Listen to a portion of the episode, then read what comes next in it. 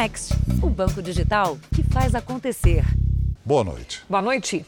Um homem ferido e sob custódia da polícia escapou do hospital onde estava internado na Grande São Paulo. Ele conseguiu abrir a algema que o mantinha preso à cama. As câmeras de vigilância flagraram Fernando Augusto dos Santos assim que ele fugiu pela porta principal do hospital. O homem segue descalço, apressado pelo asfalto. Nesta outra imagem, numa rua próxima, é possível ver que ele vestia o avental hospitalar. Estava com acesso do soro no braço, um dreno no pulmão e uma bolsa de colostomia, já que ele teve o intestino perfurado numa troca de tiros com um guarda municipal na última sexta-feira. Fernando foi flagrado no momento em que tentava assaltar um casal numa saidinha de banco e foi atingido por três disparos. Ele estava internado no Hospital Geral de Tapecerica da Serra, na Grande São Paulo. Dividia um quarto no térreo com outro detento. Não havia grades na janela. O assaltante era mantido sob a escolta de dois PMs durante o dia e a noite. Os soldados ficavam sempre do lado de fora do quarto. Ele fugiu pulando a janela numa troca de turno dos policiais. Depois, ainda conseguiu passar pela guarita com os vigilantes. Em depoimento, os dois PMs afirmaram que o homem estava algemado na cama. Ele ficou calculista, né? ele ficou vendo como ele poderia fugir. Provavelmente ele conseguiu um metalzinho, um plástico de alguma embalagem ali no hospital e guardou. Por um momento oportuno, abrir a algema. Né? Um inquérito policial militar foi instaurado para apurar as circunstâncias da fuga. Fernando Augusto já tinha passagem por roubo e porte ilegal de armas. Ele deve tá, devia estar tá tomando antibióticos fortíssimos. E com a fuga dele, se ele não tiver é, é, é, é, atendimento médico, o que, que vai ocorrer? Ele pode aparecer morto numa casa, ele pode morrer no meio do mato, porque ele está totalmente à mercê agora da sorte do organismo dele, né? Veja agora outros destaques do dia. Presidente do Supremo determina que sejam presos os quatro condenados por incêndio na Boate Kiss. A audiência do caso Henry coloca frente a frente a mãe e o padrasto do menino. Polícia Federal intima presidente Bolsonaro a depor sobre vazamento de informações sigilosas. Petrobras reduz preço da gasolina em 3% para distribuidoras. Na série especial, uma praga urbana que prefere a escuridão e tem uma picada que pode ser fatal.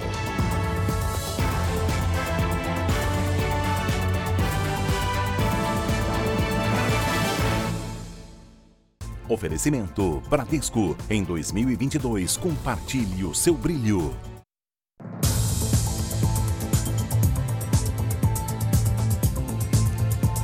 No Rio de Janeiro, o Ministério Público fez perícia e reprodução simulada em uma das maiores comunidades da região metropolitana.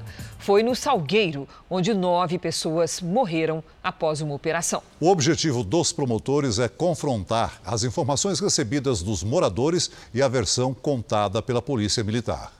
Carros e blindados da Polícia Militar amanheceram no complexo do Salgueiro. Mas, dessa vez, não houve operação na comunidade que é uma das mais violentas de São Gonçalo, na região metropolitana do Rio. O reforço garantiu a segurança de peritos e promotores do Ministério Público. O objetivo foi fazer um estudo topográfico da região e a reprodução simulada da ação da PM de 21 de novembro. No dia, nove suspeitos foram mortos na comunidade. Oito corpos estavam dentro de um mangue. Um nono homem morreu no hospital. Na véspera, o sargento Leandro da Silva, de 38 anos, havia sido baleado e morto em uma emboscada no local. Enquanto moradores denunciam que os suspeitos foram mortos na mata, os policiais garantem que eles se defenderam no confronto, mas não atingiram nenhum oponente. Um inquérito policial militar foi aberto e as investigações também continuam na Polícia Civil. O Ministério Público já ouviu 13 policiais do Batalhão de Operações Especiais, mas apenas três participaram da reconstituição. Os resultados da perícia e da reprodução simulada serão confrontados com as informações recebidas por moradores do complexo do Salgueiro. Por enquanto, todos os militares envolvidos na ação continuam afastados das ruas. A gente selecionou para participar hoje aqueles que a gente entendeu que tinham os depoimentos mais completos e que poderiam dar uma versão mais é, explicada do que aconteceu. Subiu para 16 o número de mortes provocadas pela chuva em Minas Gerais e na Bahia. No estado nordestino, o município mais atingido pelos temporais começa a se recuperar. As montanhas de escombros nas portas das casas revelam a destruição causada pela chuva. O pouco que as famílias tinham virou entulho. Eu não tenho cama para deitar e no fogão também perdi, perdi praticamente tudo. Aos 74 anos, Dona Arlinda não sabe como recomeçar. Nem a comida. Não tem para comer, nem nada, nada, nada, nem um pacotinho de pó de café não ficou. Juliana e os vizinhos só almoçaram porque houve doação de marmita no bairro. Se não fosse essa doação, não teria almoço. Não teria almoço porque eu tô sem fogão, né? Perdi minhas coisas. A casa de Emily ainda está tomada pela lama. A família está dormindo com parentes que moram na parte alta da cidade. A gente de manhã tenta vir aqui limpar porque a gente deu prioridade à casa da minha avó e da minha tia, que são idosas. Estamos em Itamaraju, no extremo sul da Bahia, a cidade mais afetada pelos temporais. Das 11 mortes no estado, três aconteceram aqui nessa comunidade quando uma árvore caiu sobre duas casas, matando duas crianças e o tio delas. Ana Cecília tinha 4 anos e Cícero 9. Ediel, de 26 anos, precisava de cuidados especiais e vivia com a mãe. Os pais e a avó escaparam por pouco. Não teve como nós fazermos nada. Né? Então foi aí a minha casa, ela caiu em cima da casa da minha sogra. Então não deu nem para não deu, foi tudo muito rápido. O grupamento aéreo da Polícia Militar resgatou um bebê de dois meses na zona rural. O menino estava desnutrido e precisava de atendimento médico. No colo da avó, a criança foi colocada no helicóptero da PM e encaminhada para o hospital. Em toda a Bahia, mais de 6 mil pessoas estão desabrigadas e 15 mil desalojadas. Em Minas Gerais, o número de cidades em estado de emergência subiu para 58 e cinco mortes foram confirmadas. O número de moradores desalojados passa de 9 mil e os desabrigados são quase 2 mil. A chuva ainda ameaça várias cidades e as autoridades mineiras alertam para transbordamentos, inundações e deslizamentos em áreas de risco. Em São Paulo, a chuva que caiu no início da tarde alagou vários pontos, invadiu casas e deixou pessoas ilhadas. No começo da tarde, uma cortina de nuvens negras encobriu a cidade.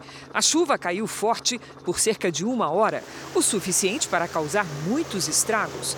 Na Zona Leste, um córrego transbordou e a água invadiu casas, avenidas e paralisou o trânsito.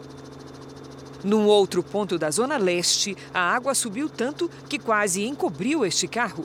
A forte correnteza obrigou muita gente a se abrigar em lojas, mas algumas pessoas se arriscaram no meio da enxurrada. Nesta rua, carros e ônibus foram surpreendidos pela água que subiu rápido. Crianças ficaram presas na perua escolar. Um motoqueiro entrou na enchente para ajudar no resgate. Em Mauá, na Grande São Paulo, nas últimas 24 horas, choveu 40% do esperado para todo o mês de dezembro. Vários pontos da cidade ficaram alagados. A água interrompeu o trânsito e invadiu até a sede da prefeitura. O ministro Luiz Roberto Barroso, do Supremo Tribunal Federal, respondeu a um recurso da Advocacia Geral da União e reforçou a ordem para que pessoas sem vacinação não entrem no país. A exceção são os brasileiros que devem apresentar teste negativo para a Covid na chegada. Até o momento, o governo estava esperando o pronunciamento do Supremo para publicar uma portaria sobre o assunto. Então vamos ao vivo ao Aeroporto Internacional de São Paulo, onde está a repórter Giovana Rizardo. Boa noite, Giovana. A exigência está sendo cumprida. Como é que está o andamento aí no, no aeroporto? Boa noite, Cris. Boa noite, Celso. Boa noite a todos. Olha, na prática está sendo obedecida de maneira parcial, isso porque nem todos os passageiros que chegam passam pela fiscalização. A Anvisa diz que a inspeção total está sendo feita nos voos de países com mais incidência da variante Ômicron, mas que, no geral, essa abordagem está sendo feita por amostragem, o que significa que só alguns passageiros é que são selecionados para mostrar, então, o comprovante de vacinação. A Anvisa diz ainda que vai se adaptar às regras assim que o governo editar uma portaria com mais detalhes. Cris e Celso. Obrigada, Giovana. O Ministério da Saúde acredita que até o final da semana voltará a emitir os comprovantes de vacinação. O serviço está suspenso há cinco dias por causa de um ataque de hackers.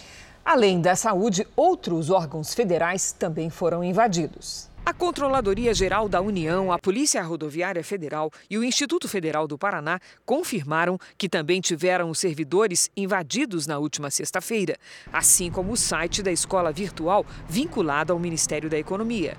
Ontem, um novo ataque deixou os sistemas internos do Ministério da Saúde fora do ar. O Ministério informou que a equipe de tecnologia tenta identificar o problema e acabar com a vulnerabilidade. A Polícia Federal investiga os ataques dos criminosos digitais. A sexta turma do Superior Tribunal de Justiça manteve hoje o arquivamento de parte das investigações contra o padre Robson de Goiás. O padre chegou a ser alvo recentemente de pedido de prisão por parte da Polícia Federal por suposto desvio de milhões de reais dos fiéis. O Ministério Público do Estado de Goiás deve recorrer da decisão de arquivamento. O religioso católico continuou investigado pelo suposto pagamento de propina a integrantes da Justiça de Goiás. O caso Henry. O ex-vereador Doutor Jairinho e Monique Medeiros se reencontraram pela primeira vez desde a prisão. Quase 30 pessoas deverão ser ouvidas em dois dias de audiência. Depois, os réus serão interrogados. Somente após o fim desta etapa, a juíza vai decidir se o padrasto e a mãe do menino, Henry, irão a júri popular. Foi a primeira vez em oito meses que Monique e Jairinho se reencontraram e não trocaram olhares. Eles são réus pela morte de Henri Borel e respondem por homicídio triplamente qualificado, tortura e coação de testemunhas. As investigações apontaram que o menino de 4 anos morreu por agressões supostamente cometidas pelo ex-vereador. Hoje, as testemunhas de defesa foram ouvidas. Uma delas, o pai de Jairinho.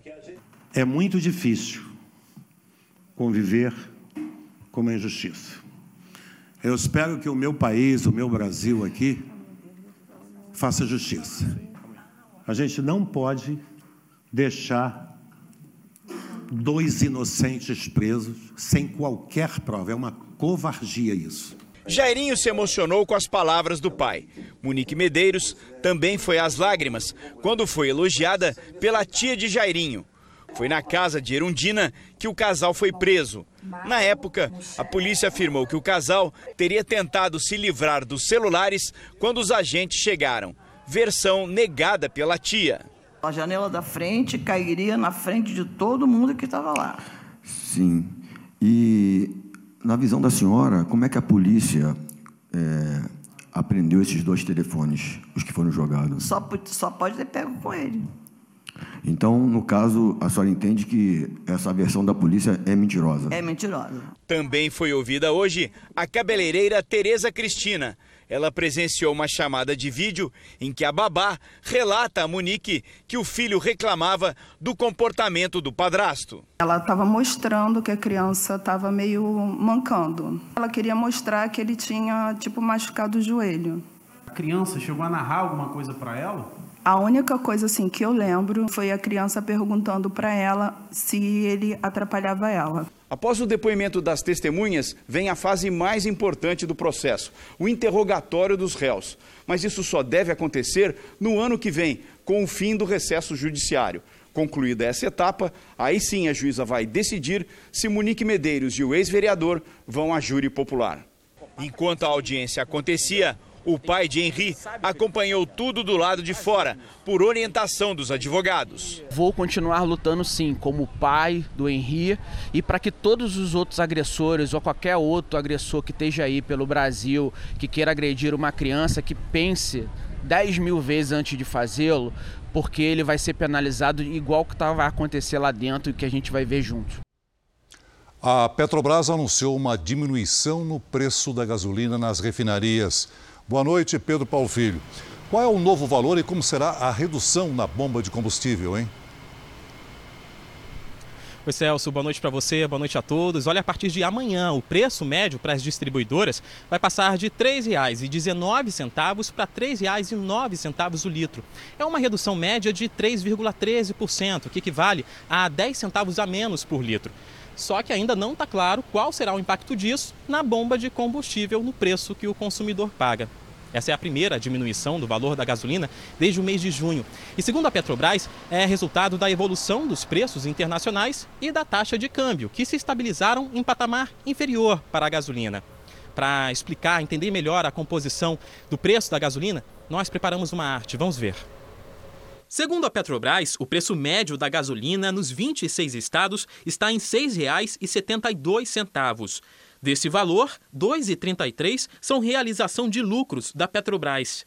69 centavos vem dos impostos CID, PIS, PASEP e COFINS. R$ 1,77 é um imposto cobrado pelos estados, o ICMS. R$ 1,04 é o custo do etanol anidro. E 89 centavos vem da distribuição e revenda do combustível. Veja a seguir a pílula que reduz em quase 90% o risco de internação e morte por Covid-19. E na série especial, os hábitos dos escorpiões, como entram nas casas em busca de comida e abrigo.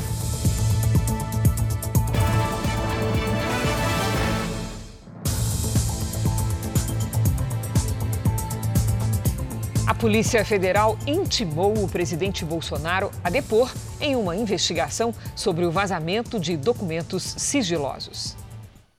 Em agosto, o presidente divulgou nas redes sociais informações de uma investigação da Polícia Federal sobre um suposto ataque hacker ao Tribunal Superior Eleitoral. Para Bolsonaro, a apuração seria uma evidência de fraude em 2018, quando ele se elegeu presidente.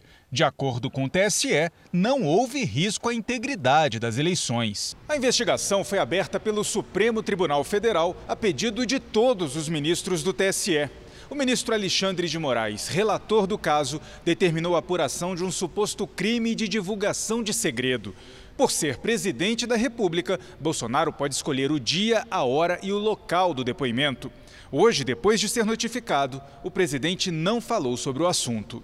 No Palácio do Planalto, ele participou do lançamento do programa Rodovida, da Polícia Rodoviária Federal, e anunciou que se reuniria com equipes dos Ministérios da Justiça e da Economia para discutir um reajuste de salário dos policiais federais, rodoviários federais e agentes penitenciários. Vou ver se é possível é, compor, que é uma satisfação muito grande estar no meio de vocês. Vocês são lucrativos para nós tendo em vista o que vocês conseguem em operações. Temos que valorizar vocês também. Não podemos ficar apenas no discurso e nas promessas, né? A proposta de reestruturação das carreiras foi entregue ontem pelo ministro da Justiça, Anderson Torres, ao ministro da Economia, Paulo Guedes.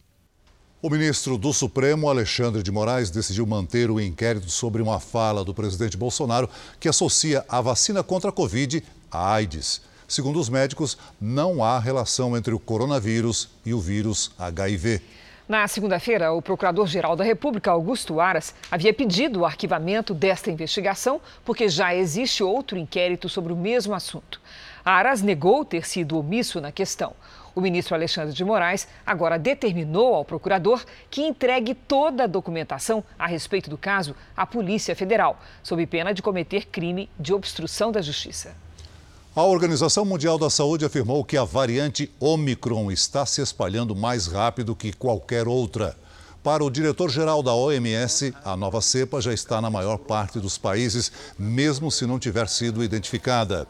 Tedros Adhanom também afirmou que ainda faltam dados para assegurar que a nova variante produza formas mais leves da doença. E mesmo se isso for verdade, o número alto de infecções pode sobrecarregar os sistemas de saúde. Por isso, ele pediu que as pessoas continuem seguindo os protocolos de segurança. A Pfizer anunciou hoje que a pílula produzida pela farmacêutica contra a Covid-19 reduz em até 89% o risco de hospitalização e morte pela doença. O remédio é tomado poucos dias após os primeiros sintomas. O estudo foi realizado com mil pessoas. Do grupo que recebeu o antiviral, ninguém morreu.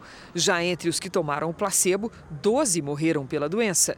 Segundo a farmacêutica, o medicamento também protege contra a variante Omicron.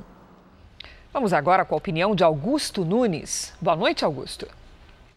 Boa noite, Cris. Boa noite, Celso. Boa noite a você que nos acompanha. Os cientistas admitem que sabem quase nada sobre a nova variante do coronavírus que originou a pandemia de Covid-19. Do pouco que sabem, duas constatações merecem destaque. Primeira, a Omicron se propaga com mais velocidade que as cepas anteriores. Segunda, a taxa de letalidade é baixíssima. A soma dessas evidências recomenda que o mundo se prepare para um provável aumento no número de internações, mas avisa que não há motivos para pânico. Alheios aos recados da ciência, alguns jornalistas brasileiros escondem o que tranquiliza e plantam nas primeiras páginas as sementes do medo. Neste começo de semana, por exemplo, eles vêm destacando a informação divulgada pelo primeiro-ministro Boris Johnson parece ter ocorrido no Reino Unido a primeira morte provocada pela Omicron. Nenhuma linha sobre o número de infectados, nenhuma vírgula sobre a confirmação de que a variante não vai reproduzir a tragédia ocorrida entre março de 2020 e setembro deste ano. Veja a seguir: presidente do Supremo derruba habeas corpus e determina a prisão dos quatro condenados da Boate Kiss. E também, três policiais civis são condenados por sequestro e extorsão de um empresário.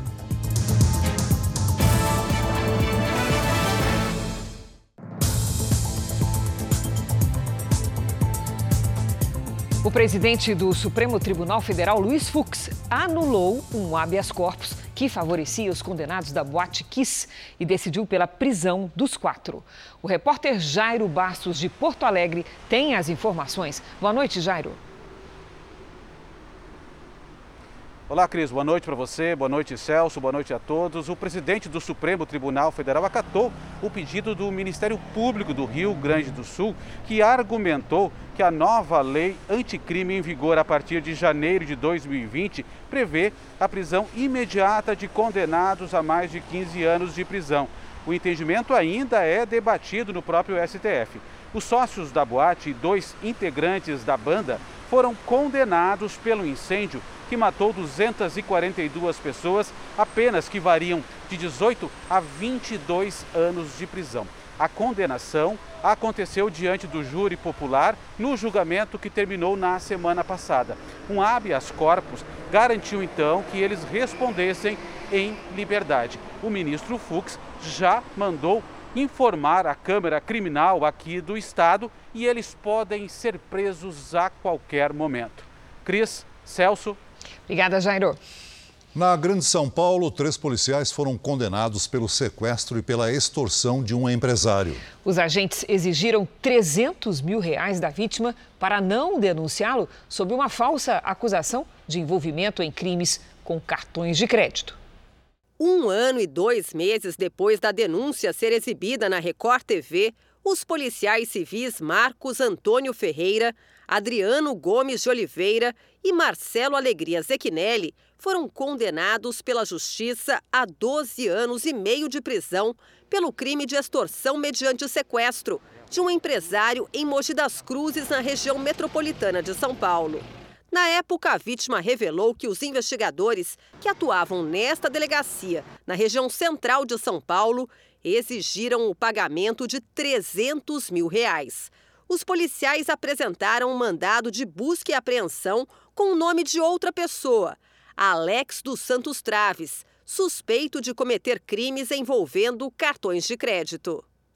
Um, um olhou para o outro e balançou a cabeça que eu não era o Alex ali. Eu perguntei o que seria e todo momento ele falando que a casa tinha caído e que eles não iam sair de São Paulo para vir até onde que eu moro à toa. O empresário foi levado numa viatura até a casa dele, como revelaram imagens de câmeras de segurança. Primeiro desceu o investigador Marcos Antônio Ferreira. O empresário usava um agasalho branco. Na frente do portão estava o policial Adriano Gomes de Oliveira. E quem dirigia a viatura era o investigador Marcelo Alegria Zequinelli, que pulou o muro da casa do empresário com uma mochila. Eles teriam deixado o local levando dois notebooks, um celular e R$ 4.800 em dinheiro. De lá, os policiais seguiram para um posto de combustíveis. Um quarto homem aparece nas imagens. Ele seria Marcos Portuga, um suposto informante da polícia. Ao chegar à delegacia, o empresário foi mantido do lado de fora e o advogado dele foi chamado. A investigação revelou que os agentes pressionaram a vítima para entregar os 300 mil reais da extorsão. Por decisão da Justiça, os três condenados não poderão recorrer em liberdade e perderam os cargos públicos. O suposto informante Marcos Portuga, que teria participado do sequestro e da extorsão do empresário, não foi identificado durante o processo. Por nota, a Polícia Civil declara não compactuar com criminosos nas forças policiais, defende investigação rigorosa e punição exemplar. A defesa de Marcos Antônio Ferreira informou que vai recorrer da decisão. Os advogados de Marcelo Alegria Zequinelli não vão se manifestar. A defesa de Adriano Gomes de Oliveira se manifestou nos autos, pediu para que ele fosse julgado por corrupção passiva ou concussão, quando um agente público exige uma vantagem indevida e não por extorsão. O Senado decide neste momento quem será o novo ministro do Tribunal de Contas da União. A vaga foi aberta com a saída antecipada de Raimundo Carreiro, convidado pelo presidente Bolsonaro para ser embaixador do Brasil em Portugal. O TCU é o órgão responsável por julgar as contas do governo federal e tem entre uma das suas principais atribuições realizar auditorias sobre repasse de verbas e o gasto do dinheiro público. Os nove ministros que integram a corte têm cargo vitalício e só se aposentam compulsoriamente aos 75 anos. Os três indicados ao cargo eram os senadores Cátia Abreu, do PP, Antônio Anastasia, do PSD e Fernando Bezerra, do MDB. Os três foram sabatinados hoje pela Comissão de Assuntos Econômicos da Casa. Só para lembrar, os senadores ainda não concluíram a votação que vai escolher o novo ministro do Tribunal de Contas da União. A Procuradoria-Geral da República abriu uma apuração preliminar para analisar um suposto esquema de rachadinha envolvendo o senador Davi Alcolumbre, presidente da Comissão de Constituição e Justiça do Senado. Pelo menos seis mulheres dizem ter recebido salários sem trabalhar no gabinete do senador. Parte dos vencimentos teria sido desviada. O esquema teria movimentado 2 milhões de reais nos últimos cinco anos. Alcolumbre nega as acusações e disse que não vai comentar a apuração do Ministério Público. Vimos agora há pouco que São Paulo sofreu hoje com as fortes chuvas. E para os próximos dias, o alerta para temporais continua na maior parte do país. Hora de conversar com a Mariana Bispo. Boa noite, Mari. Quais são aquelas regiões que vão merecer mais atenção? As regiões Sudeste e Centro-Oeste. Cris, boa noite para você, Celso e a todos que nos acompanham. Os dias que antecedem o verão são conhecidos pelos fortes pelos fortes temporais no Brasil Central e neste ano esta característica está sendo muito bem representada. Neste momento, uma circulação de ventos no sentido horário e um corredor de umidade conhecido como zacas, típico da nova estação, mantém as nuvens de chuva carregadas no interior do país. Em São Paulo, no Rio de Janeiro, em Minas Gerais, em Goiás e no Distrito Federal, é alto risco para granizo, deslizamentos e alagamentos amanhã. No Paraná e em Santa Catarina, a chuva também vai ser forte, mas os temporais serão isolados. De Rondônia até o Ceará, sol e chuva a qualquer hora do dia, tempo firme e quente na zona da Mata Nordestina. Em Curitiba, máxima de 26 graus, no Rio de Janeiro e em Palmas 33, em Campo Grande 27, em João Pessoa e em Porto Velho 31 e em Boa Vista 32 graus. Aqui na capital paulista, chuva e sol nos próximos dias, a máxima não passa de 27 graus. Celso. No delivery de hoje, a Miriam, de Cuiabá, capital de Mato Grosso, quer saber como ficará o tempo nos próximos dias lá. Olá, Miriam. Obrigada pela participação. Serão dias de sol, o tempo também vai ficar abafado e pancadas de chuva, viu? As máximas ficam entre 29 e 31 graus. E vamos agora para o Rio de Janeiro com o pedido do Robson. Ele é da cidade de Duque de Caxias. E o filhinho dele, o pequeno Samuel, mandou um beijo para toda a equipe, Mari. E a gente agradece, né? Esse beijo. Muito obrigada, Robson e Samuel, da minha cidade, vocês são, né? O sol também vem acompanhado de chuva aí em Duque de Caxias, pelo menos até sábado. Amanhã, calor de 32 graus e vai permanecer quente a semana. E você que está assistindo a gente, não deixe de participar do nosso Tempo Delivery aqui ao vivo no Jornal da Record. Mande sua mensagem pelas redes sociais com a hashtag você no JR. A gente se vê amanhã. Cris? Obrigada, Mari. Até amanhã, Mari. Até amanhã. Três dias depois que vários tornados atingiram a região sudeste dos Estados Unidos, cerca de 28 mil casas e empresas ainda estão sem energia elétrica no estado do Kentucky, que foi o mais prejudicado. O governador do Kentucky estima que mil casas foram danificadas ou destruídas. Cerca de 75% da cidade de Dawson Springs foram afetados. É lá que Auckland Charlie Kuhn, uma menina de apenas dois meses, morava com a família. Ela é a mais jovem vítima dos tornados. Em Mayfield, uma outra cidade que também foi afetada, a maior farmácia da região voltou a funcionar com geradores de energia elétrica. É a única até agora. No total, 28 mil casas e comércios estão sem luz. Banheiros químicos e pias como essa foram espalhados por Mayfield. Para lavar as mãos, é só bombear a água com o pé. Enquanto a cidade tenta se reerguer, os trabalhos de resgate continuam. Rick é do Departamento de Rodovias e foi convocado para recolher os escombros. A gente trabalha das 6 da manhã até o fim da tarde e não tem data para terminar. Ele só parou mesmo para pegar comida de graça no food truck do Shed. Nós estamos servindo até 700 refeições por dia. É preciso ajudar, pois numa cidade pequena como essa, quando uma pessoa é atingida, todos são atingidos. Aqui em Mayfield ainda são poucas as áreas, como essa que a gente está vendo, onde os escombros já foram retirados lá de trás, acumulados aqui e agora aguardam um caminhão para levar tudo embora. Segundo as autoridades locais, o que a cidade mais precisa nesse momento são máquinas e pessoas, mas gente especializada nessa remoção, porque em vários pontos o trabalho é assim, ó, delicado e perigoso. Jordan Bays voltou para ver o que sobrou da casa onde morava. Isso surpreendeu ao ver que o piano ainda estava de pé. O vídeo dele tocando, feito pela irmã, viralizou na internet. Jordan diz que tem tocado para que, mesmo em tempos difíceis, a paz seja encontrada. E no Haiti, Celso, veja que grave. Ao menos 62 pessoas morreram após a explosão de um caminhão-tanque que transportava gasolina. Além dos mortos, dezenas de pessoas ficaram feridas. Muitas acabaram se queimando depois de tentar recolher parte da gasolina derramada. De acordo com as autoridades, a explosão aconteceu quando o motorista perdeu o controle e capotou. Cerca de 40 casas no entorno foram atingidas pelas chamas. Veja a seguir: alerta na economia. O setor de serviços recua pela segunda vez seguida. E na série especial, o perigo dos escorpiões. Eles preferem a escuridão e têm uma picada que pode matar.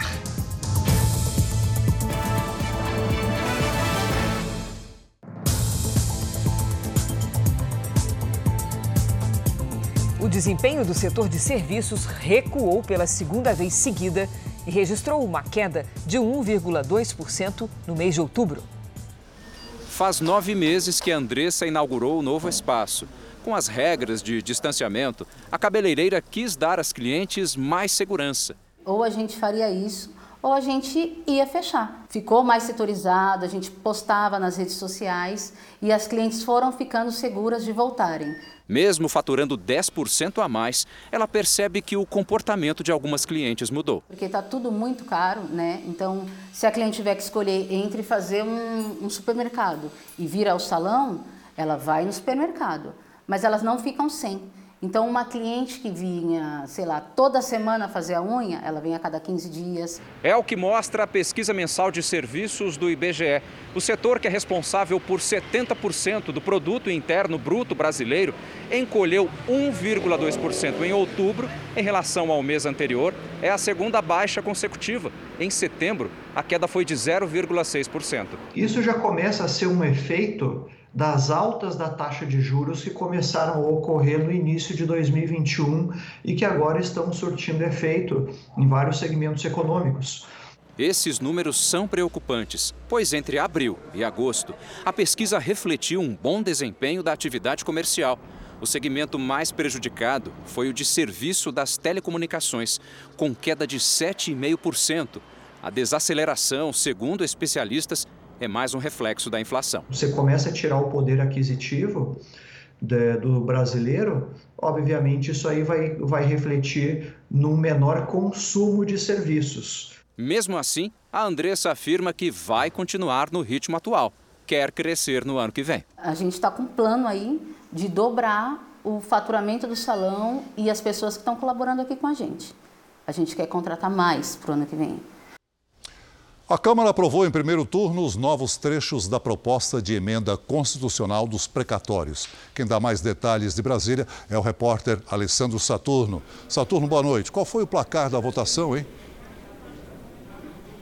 Olá, Celso. Boa noite para você, para a Cris e a todos que nos assistem. A votação acabou agora há pouco. Foram 327 votos a favor e 147 votos contra. Os parlamentares praticamente mantiveram as alterações que ocorreram lá no Senado. A Câmara também manteve aí o trecho que estabelece o limite máximo para o pagamento dos precatórios até 2026. Outro ponto trata do pagamento trimestral dos precatórios específicos do Fundo de Manutenção e Desenvolvimento do Ensino Fundamental e de Valorização do Magistério. Lembrando que os precatórios são dívidas do governo que tiveram o pagamento determinado pela Justiça. Por se tratar aí de uma proposta de emenda à Constituição, ela precisa ser votada também em segundo turno, o que deve ocorrer ainda esta noite. Cris Celso. Obrigado, Alessandro. O Superior Tribunal de Justiça manteve a anulação do processo contra os diretores da mineradora Vale e da Tuvsud sobre o rompimento da barragem de Brumadinho. Alexandra diz que nunca vai esquecer o dia em que perdeu o irmão e o primo. A pior notícia da minha vida foi essa. Sandro e Marlon Gonçalves estão entre os 270 mortos de Brumadinho. Em janeiro de 2019, a barragem da Vale se rompeu e a lama desceu sobre o povoado de Córrego do Feijão. 16 pessoas ligadas à Vale e à empresa alemã Tuvsud foram denunciadas por homicídio pelo Ministério Público de Minas Gerais. Os processos corriam na Justiça Estadual e os réus seriam julgados pelo Tribunal de Justiça do Estado. Mas em outubro passado, uma decisão mudou os rumos do caso. Os ministros do STJ decidiram que os processos eram de competência da Justiça Federal, uma vez que o rompimento da barragem causou danos a bens e serviços da União. Na prática, o tribunal suspendeu a denúncia de homicídio contra os réus. O Ministério Público de Minas recorreu, mas na última sessão, o STJ manteve a decisão. E eu estou rejeitando os embargos de declaração. Mesmo com a decisão de hoje, Alexandra não perde a esperança de que os responsáveis tenham o julgamento merecido. Que os culpados sejam punidos e as empresas sejam responsabilizadas e com condenação exemplar para que não aconteça mais e que nenhuma família passe pelo que nós estamos passando. O governo federal autorizou um empréstimo com valor ainda não definido às empresas distribuidoras de energia elétrica. O dinheiro é uma forma de amenizar os impactos e o custo extra causado pela escassez das chuvas. As chuvas das últimas semanas amenizam, mas estão longe de resolver os problemas causados pela pior seca dos últimos 91 anos. A falta de água afeta principalmente a produção de energia das hidrelétricas, que dependem dos reservatórios. E boa parte deles está assim, como o de Furnas, em Minas Gerais, que opera bem abaixo da capacidade, e no sistema Cantareira, na Grande São Paulo. O reflexo na conta de luz é inevitável. Em setembro, fomos da bandeira vermelha para a bandeira de escassez hídrica, que aumenta R$ 14,20 na conta a cada 100 kWh consumidos. E a medida vai vigorar até abril do ano que vem. Um dos motivos para o aumento é a energia termoelétrica. Essas usinas usam óleo diesel e outros combustíveis para gerar a energia que falta no sistema. A crise foi se agravando bastante é, aí nos meses de agosto, setembro, outubro, o que obrigou a, a, se utilizar o máximo de usinas térmicas, ou seja, aquelas usinas de maior custo tiveram que ser utilizadas. E para agravar mais ainda essa situação, infelizmente, nós tivemos uma crise mundial de preços de combustível. Para evitar que o consumidor seja obrigado a arcar com custos ainda maiores, uma medida provisória publicada esta semana autoriza a contratação de um empréstimo para cobrir os custos extras com a produção de energia. O valor será integralmente usado para pagar as geradoras contratadas. O dinheiro deve começar a chegar para as distribuidoras em janeiro e ainda não está definido quando essa conta será repassada ao consumidor. Existe já uma bandeira que vai até o mês de abril, ok? E existe também um cenário de como vai evoluir a, a necessidade do uso dessas térmicas. Já houve uma redução de, algum, de uso de algumas térmicas nos últimos, nas últimas semanas. Esse novo cenário é, está sendo analisado pelo Ministério para determinar qual a expectativa de uso de usinas nos próximos meses e, portanto, quanto de fato será necessário para poder fazer essa cobertura. O Senado acaba de concluir a votação para a escolha do novo ministro do Tribunal de Contas da União. E o vencedor foi Antônio Anastasia, do PSTB de Minas Gerais. Na série especial de hoje, você vai conhecer histórias de pessoas surpreendidas por um invasor urbano com um veneno que pode ser fatal. Os escorpiões têm se multiplicado em várias cidades brasileiras e feito um número cada vez maior de vítimas.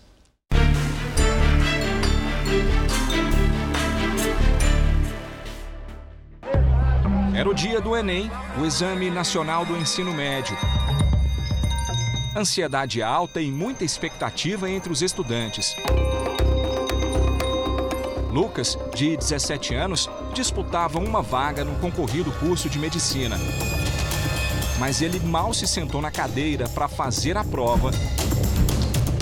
Aí eu senti uma dor assim, um ardência e ficou vermelho, sabe? Só que na hora eu não tinha percebido que tinha um escorpião dentro da sala de prova. Foi a última coisa que eu pensei, né? Lucas chamou um fiscal de sala, contou o que tinha acontecido. O escorpião foi encontrado e morto. Já o estudante foi levado para o hospital. Para o desespero da mãe, que levou um susto. Quando foi 13h38, eu olhei no, no celular, era o nome dele, Lucas, chamando. Aí eu já fiquei já dei um pulo do sofá, né? Falei, o que, que aconteceu? Essa hora o seu celular já devia estar tá, tá recolhido, né? Desligado. Ele, mãe, mãe, fica calma. Eu fui picado por um escorpião aqui dentro da sala, mas eu tô bem.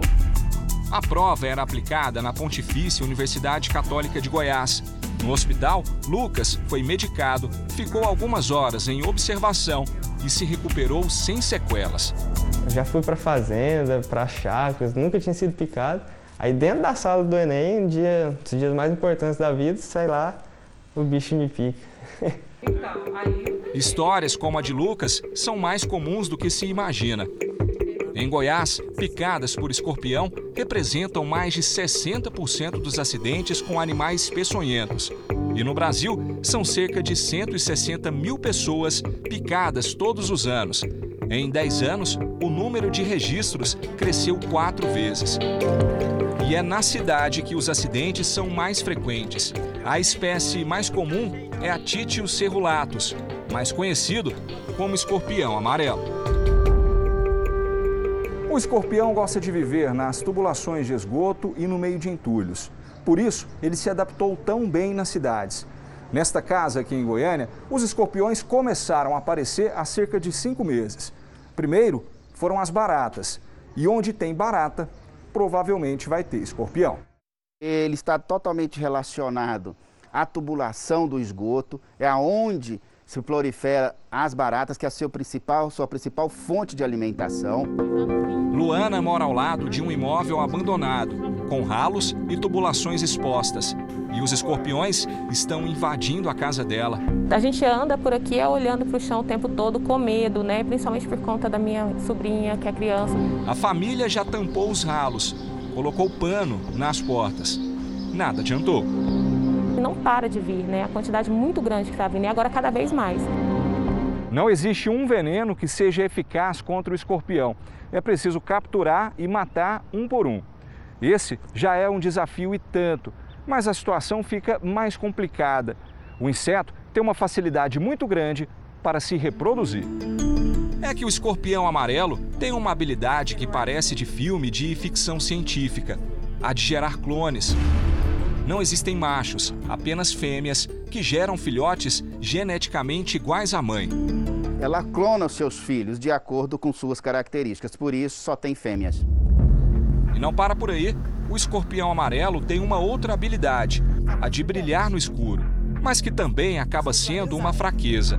Como o inseto tem hábitos noturnos, uma lanterna com luz ultravioleta facilita muito a identificação do inseto. Se um escorpião for encontrado, é preciso acionar o centro de zoonoses da sua cidade. Caso aconteça um acidente e alguém seja picado, o socorro precisa ser imediato. Cerca de 85% dos acidentes com escorpião são acidentes leves, tá? Agora, se a picada for em criança ou idoso, as consequências podem ser muito graves. Geralmente, os casos mais graves evoluem com insuficiência cardíaca e edema agudo de pulmão. Para as vítimas mais graves, é fundamental o soro antiescorpiônico. O Instituto Butantan, em São Paulo, produz o soro usado em grande parte do país. Então, o Instituto Butantan é o maior produtor de soros do Brasil, um dos maiores da América Latina, e nós produzimos 75 mil frascos para entregar para o Ministério da Saúde. E aí isso faz com que o nosso produto esteja presente em todo o território nacional. Nos últimos tempos, a produção teve que aumentar por causa do crescimento no número de acidentes para combater os acidentes que esses escorpiões podem causar, nós precisamos ter o soro distribuído em todo o país. Quando um escorpião é encontrado num quintal ou dentro de casa, a família precisa ter cuidado redobrado. É preciso ter muita atenção na hora de colocar o sapato, vestir a roupa, que podem servir de esconderijo para o animal. Os tapetes também podem camuflar o inseto. Aqui nesta casa, na Grande Goiânia, um escorpião escondido neste tapete causou um acidente fatal. Radassa Vitória tinha três anos quando foi picada por um escorpião na casa onde morava com os pais e os bisavós. Ninguém nunca esperava isso aqui, porque assanhado de escorpião, mas a gente tinha o maior cuidado. A menina morreu três dias depois de ser internada. Cada vez que eu me deito, a primeira coisa que vem minha lembrança dela. No caso do Lucas, depois do grande susto, ele vai ter uma segunda oportunidade de fazer a prova do Enem. Já no caso da família do seu Aníbal, só resta a saudade. Para mim, é uma ferida que nunca vai sarar. Nunca. Nunca. O Jornal da Record termina aqui. À meia-noite e meia, tem mais Jornal da Record? Fique agora com a Bíblia. Episódio de hoje: A Visita dos Anjos. Até amanhã. Boa noite e até amanhã.